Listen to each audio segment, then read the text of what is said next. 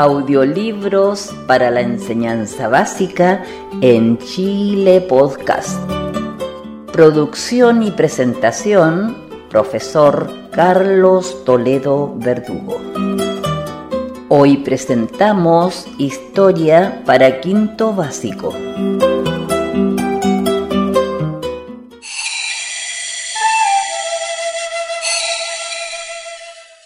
Audiolibro Historia, quinto año básico, página 46. Francisco de Pizarro, conquistador del imperio inca. Estando en Panamá, Francisco Pizarro escuchó noticias sobre la existencia de un territorio que se ubicaba más al sur y que tenía enormes riquezas.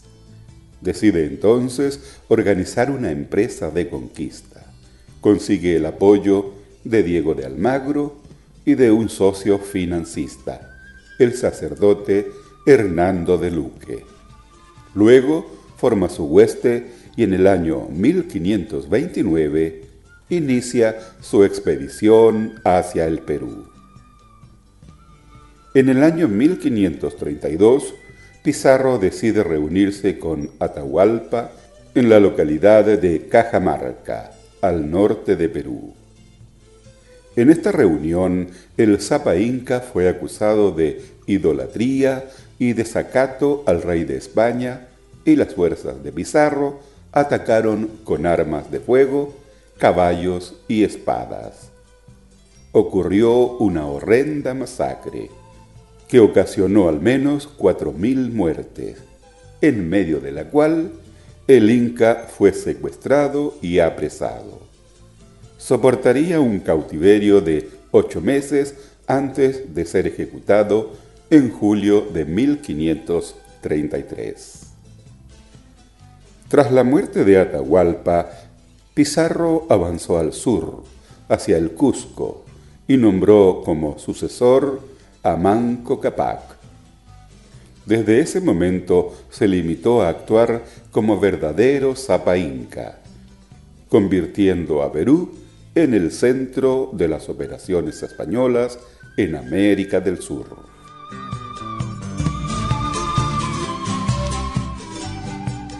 Audiolibro Historia Quinto Básico, página 48, Descubrimiento y Conquista de Chile.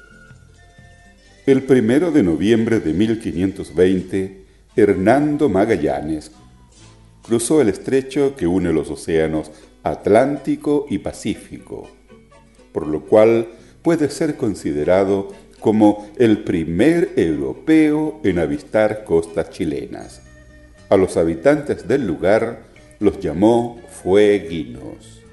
Más tarde, en el año 1536, Diego de Almagro organizó una expedición que tenía como finalidad reconocer los territorios situados al sur del Cusco y que, de acuerdo con la capitulación de Nueva Toledo, entregada por el rey de España Carlos I, le correspondían.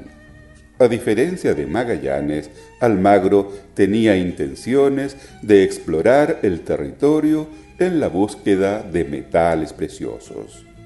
La expedición de Diego de Almagro. Diego de Almagro había participado con Francisco Pizarro en la conquista de Perú. En esa lucha alcanzó fama y riqueza.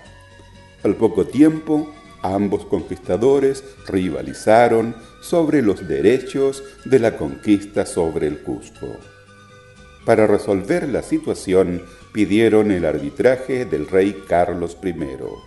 Mientras esperaban la resolución del rey, Almagro tomó la decisión de recorrer los territorios del sur que le había concedido el monarca.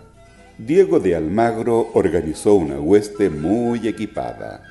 La componían cerca de 500 soldados españoles, esclavos negros y más de 5.000 indios que estaban al servicio del conquistador. Los incas le habían informado que hacia el sur encontraría riquezas semejantes a las del Perú. le indicaron que el mejor camino para llegar al sur era la ruta del altiplano, tal como se aprecia en el mapa. Almagro partió de Cusco en 1535, pero el viaje estuvo lleno de contratiempos. La travesía fue larga y el frío, la nieve y el hambre mataron a cientos de sus hombres. Con fortuna, pero muy disminuidos numéricamente, llegaron a lo que hoy es Copiapó en el año 1536.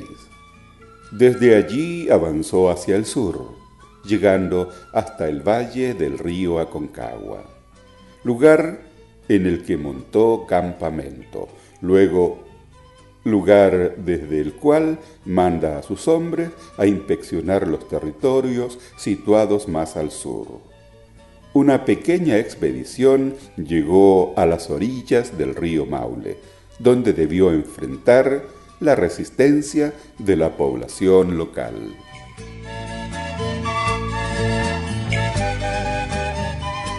Audiolibro Historia Quinto Básico, página 49. Tras este acontecimiento, Almagro decide abandonar Chile. El frío, la resistencia araucana y la pobreza del territorio lo convencieron de abandonar su empresa. Rápidamente emprendió el regreso, esta vez por el desierto de Atacama, y no regresó nunca más a Chile. De regreso al Cusco, Diego de Almagro intentó tomar posesión de los dominios que le correspondían en esta región. Ante la resistencia de los hermanos Pizarro a otorgarle lo que pedía, se produjo una guerra interna entre ellos. Almagro fue tomado prisionero en 1539 y posteriormente asesinado.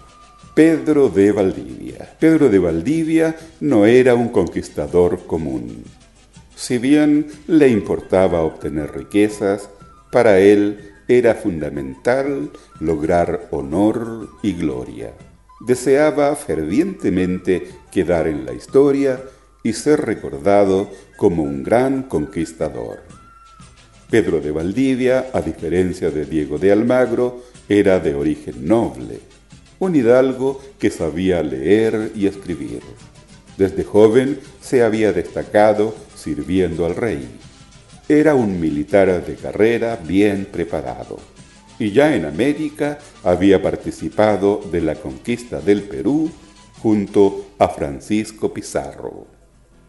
Fue en el Cusco que decidió venir a Chile, a pesar de la fama de país pobre que los soldados de Almagro se habían encargado de esparcir. Viajó a Chile sin autorización del rey, pero autorizado por Francisco de Pizarro con el título de Teniente de Gobernador. La empresa de Valdivia.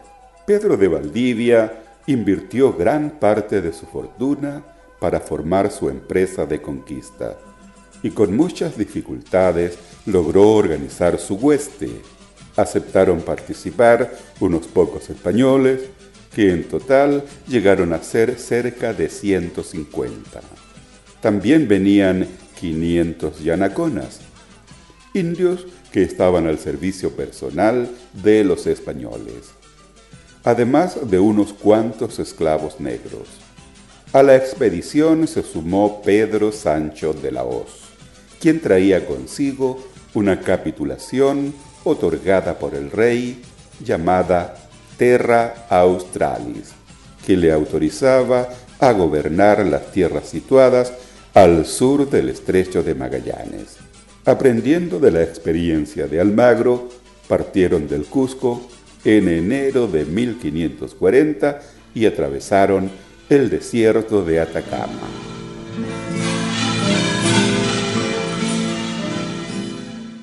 Audiolibro Quinto Básico, página 50.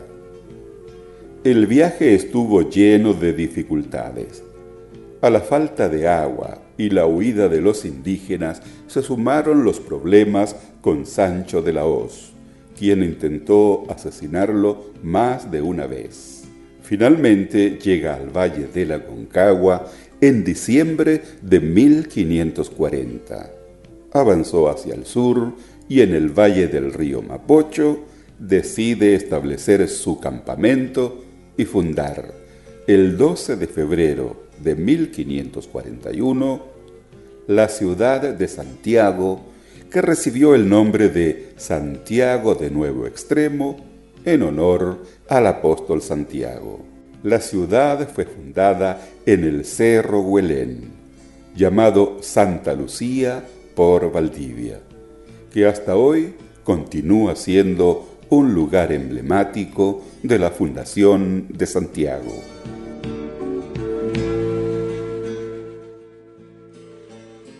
Audiolibro Historia, quinto básico, página 51.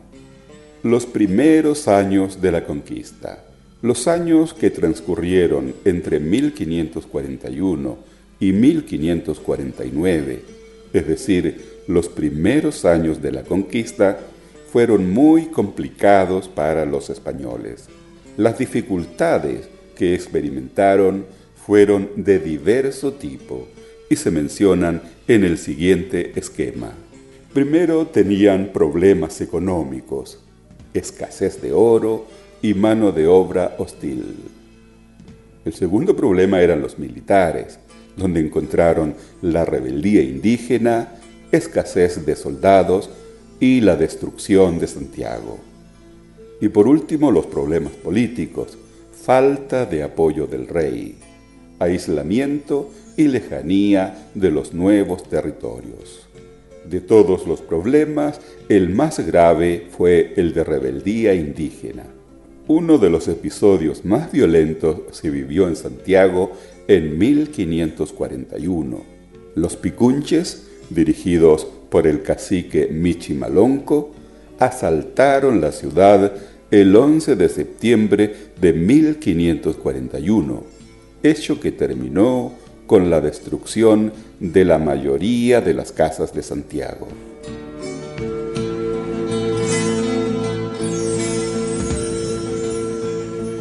Audiolibro Historia Quinto Básico, página 52. La expansión de la conquista y fundación de ciudades. Una vez fundada la ciudad de Santiago, Pedro de Valdivia fue nombrado gobernador de Chile.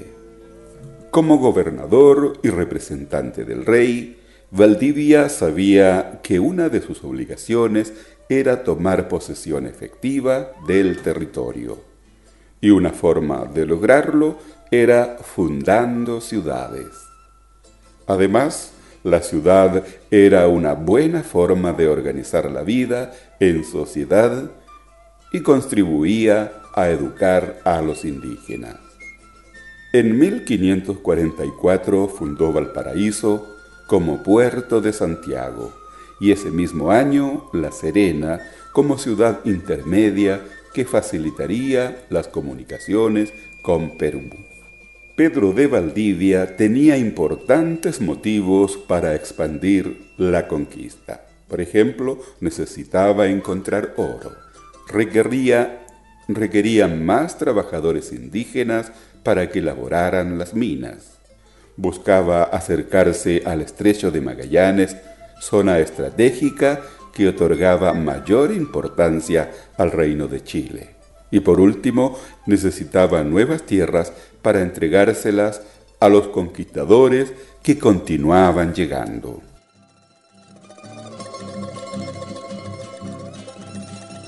Audiolibro Historia, quinto básico, Página 53. El sistema de trabajo impuesto por los españoles. La mayoría de los españoles que llegaron a América aspiraban a convertirse en ricos señores. Por esto, muchos despreciaban el trabajo manual, ya que consideraban que lo propio de un señor o un hidalgo era prepararse para la guerra. A pesar de eso, debieron dedicarse a actividades económicas que requerían mucha mano de obra, como la minería o la agricultura.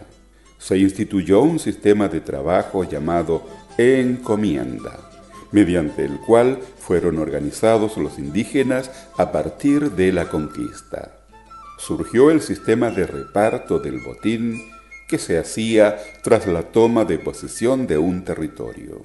Consistía en la entrega de un conjunto de indios a un conquistador como retribución a los servicios prestados y para que trabajaran en sus nuevas propiedades agrícolas o sus minas y lavaderos de oro. El conquistador que recibía a los indígenas pasaba a llamarse encomendero. La entrega y repartición de los indios en encomienda quedaba sujeta a la voluntad del capitán de la hueste o del gobernador, quienes entregaban este beneficio en nombre del rey, que era el único propietario de las tierras y gentes de América. Como éste no podía usufructuar de ellas directamente, le entregaba a un conquistador para su administración y aprovechamiento. El rechazo de la encomienda. En el año 1511, el sacerdote de la congregación de los dominicos en la isla de Santo Domingo, durante el sermón de la misa, señaló lo siguiente sobre la encomienda. Comillas, en pecado mortal y en él vivís y morís por la crueldad y tiranía que usáis con estas inocentes gentes. Decid, ¿con qué derecho y con qué justicia tenéis en tal cruel y horrible servidumbre a aquestos indios? ¿Con qué autoridad habéis hecho tan detestables guerras a estas gentes, que estaban en sus casas y tierras, mansas y pacíficas?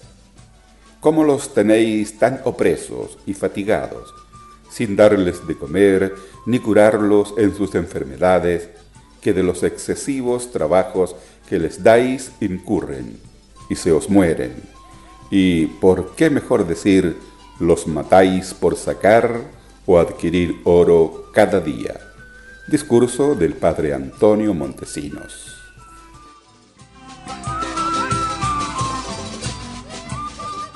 Audiolibro de historia, quinto básico, página 54. La resistencia indígena. A pesar de ser grandes civilizaciones, las culturas inca y azteca no pudieron contener el avance de las fuerzas españolas. El caso de Chile fue diferente debido a la resistencia que ofrecieron los indígenas y en particular los mapuches, que vivían al sur del río Maule, llamados araucanos por los españoles. Los mapuches Mapu igual tierra, Che igual gente, a diferencia de los aztecas e incas, carecían de un rey o gobernante, pero en caso de guerra, las tribus se unían y nombraban a un toqui quien organizaba la resistencia. Fue en el año 1550 cuando los españoles decidieron avanzar hacia el sur e ingresar a las tierras mapuches. Fundaron ciudades y comenzó una larga resistencia que los españoles jamás pudieron doblegar completamente. ¿Por qué resistieron los araucanos? Por rechazar la encomienda y defender sus tierras y su libertad. ¿Por qué les costó tanto a los españoles? Porque enfrentaron a un pueblo acostumbrado a la guerra y porque carecían de jefe político. Hacer la paz con un longo o cacique no implicaba la paz con todos los araucanos. La resistencia araucana tuvo varios hitos. Revisémoslos a través de los siguientes cuadros. La aparición de Lautaro. Lautaro fue un destacado toque araucano empleó diferentes estrategias para enfrentarse a los españoles, entendiendo la importancia que tenía el caballo en la batalla. El sufrimiento de Caupolicán. Muerto Lautaro, asume como toqui Caupolicán, que debió enfrentarse al gobernador García Hurtado de Mendoza, que lo apresó frente a su pueblo y familia, torturándolo en la Plaza Mayor de Concepción. La muerte de Pedro de Valdivia. En la localidad de Tucapel, Lautaro preparó una emboscada contra Pedro de Valdivia, recorriendo los fuertes fundados en el sur. Valdivia y sus hombres fueron sorprendidos y Valdivia apresado y condenado a muerte.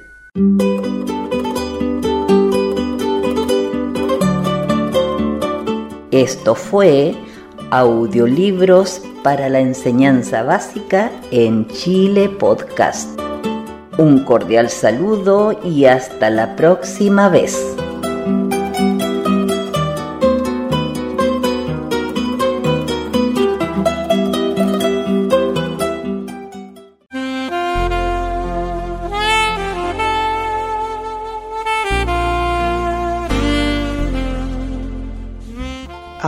Chile Podcast, un importante mensaje de la palabra de Dios.